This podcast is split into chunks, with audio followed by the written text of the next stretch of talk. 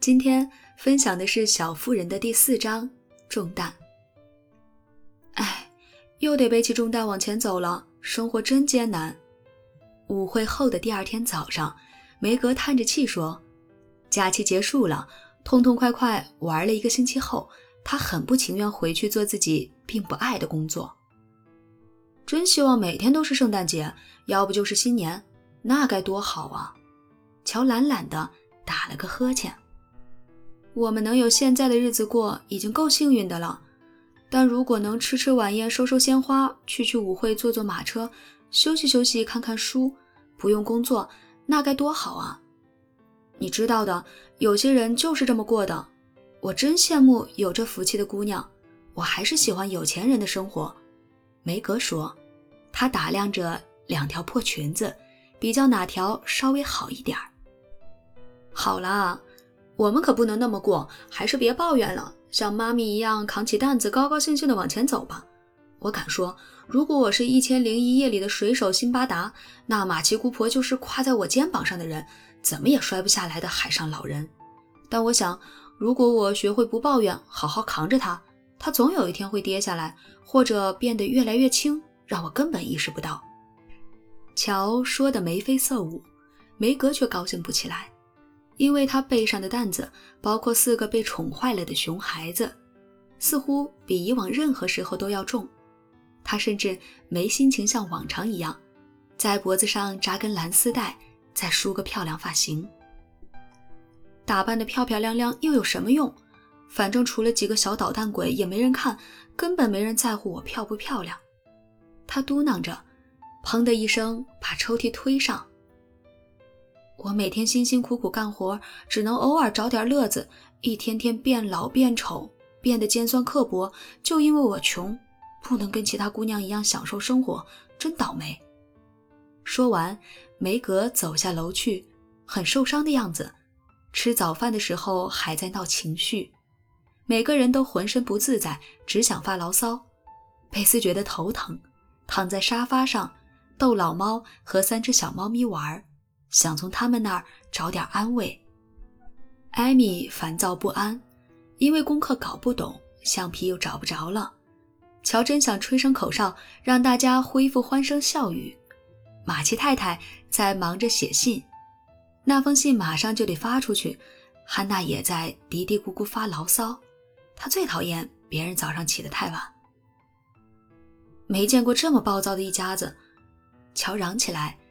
在打翻墨水瓶、扯断两根鞋带，又一屁股坐在自己的帽子上后，他终于忍不住爆发了：“你是最暴躁的那个！”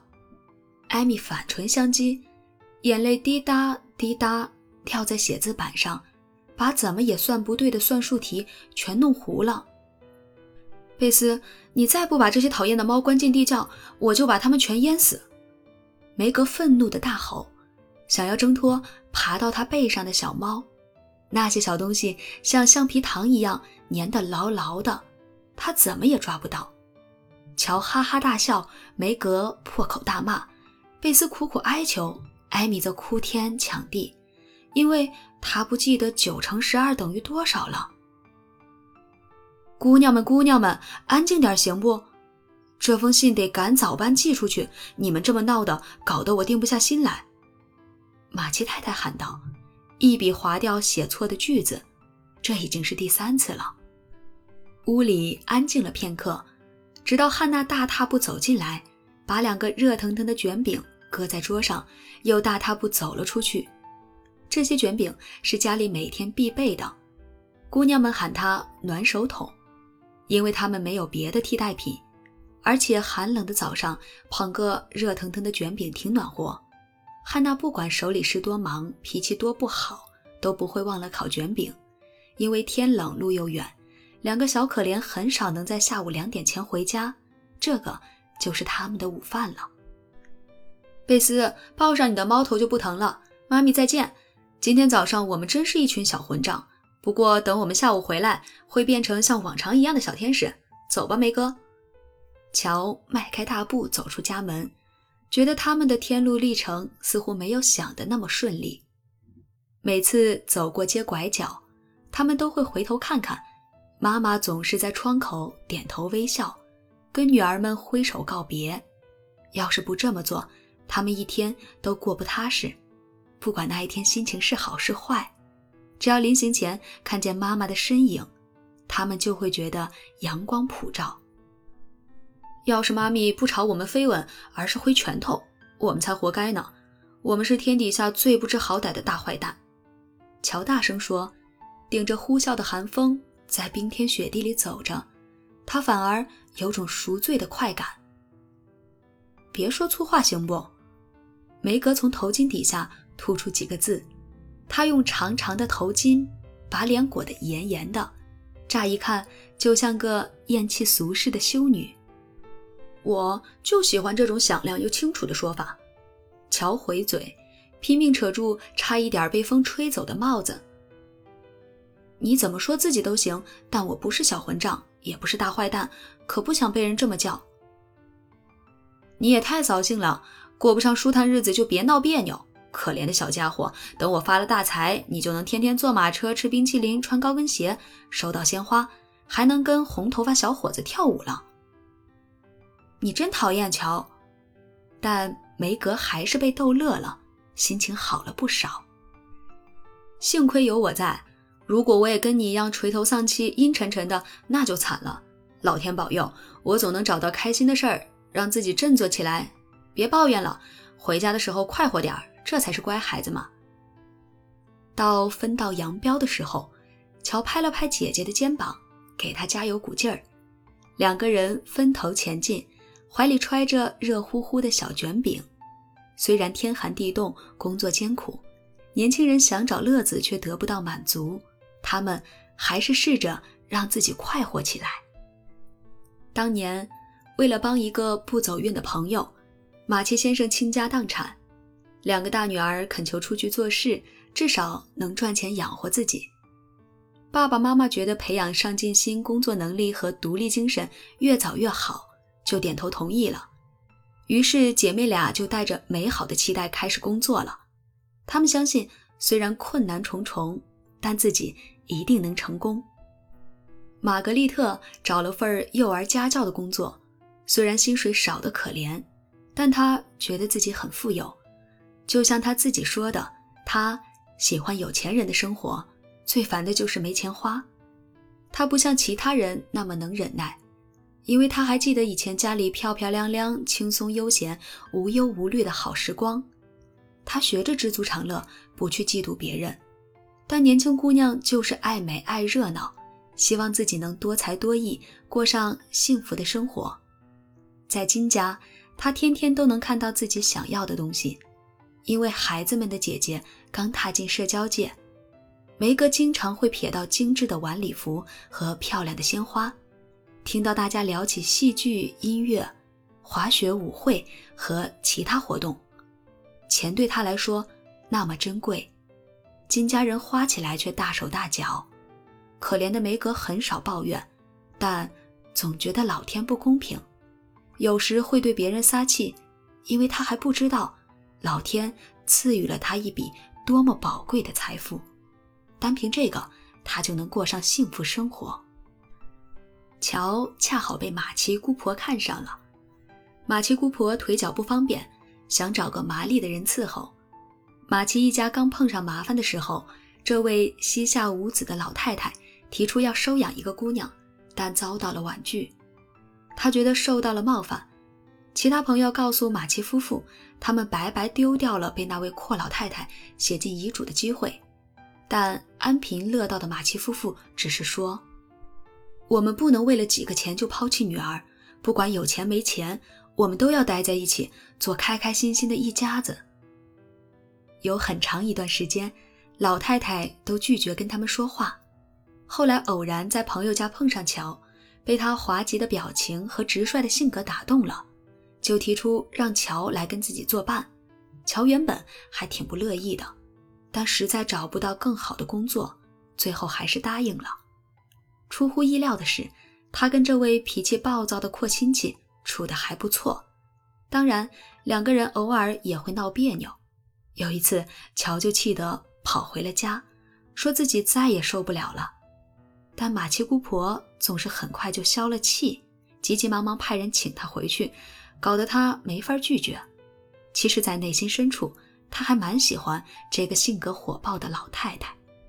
不过，我猜，真正吸引乔的其实是那间大书房，里面堆满了精美的藏书。自从马奇姑老爷去世后，那些书就一直放着落灰，还结了不少蛛网。乔还记得那个好心的老先生，他让乔拿自己的大词典搭铁路建大桥，指着拉丁文书里诡异的插图给他讲故事。每次在街上碰见他，都给他买小姜饼。在光线昏暗、灰尘满地的书房里，摆着几把舒服的扶手椅和精致的地球仪。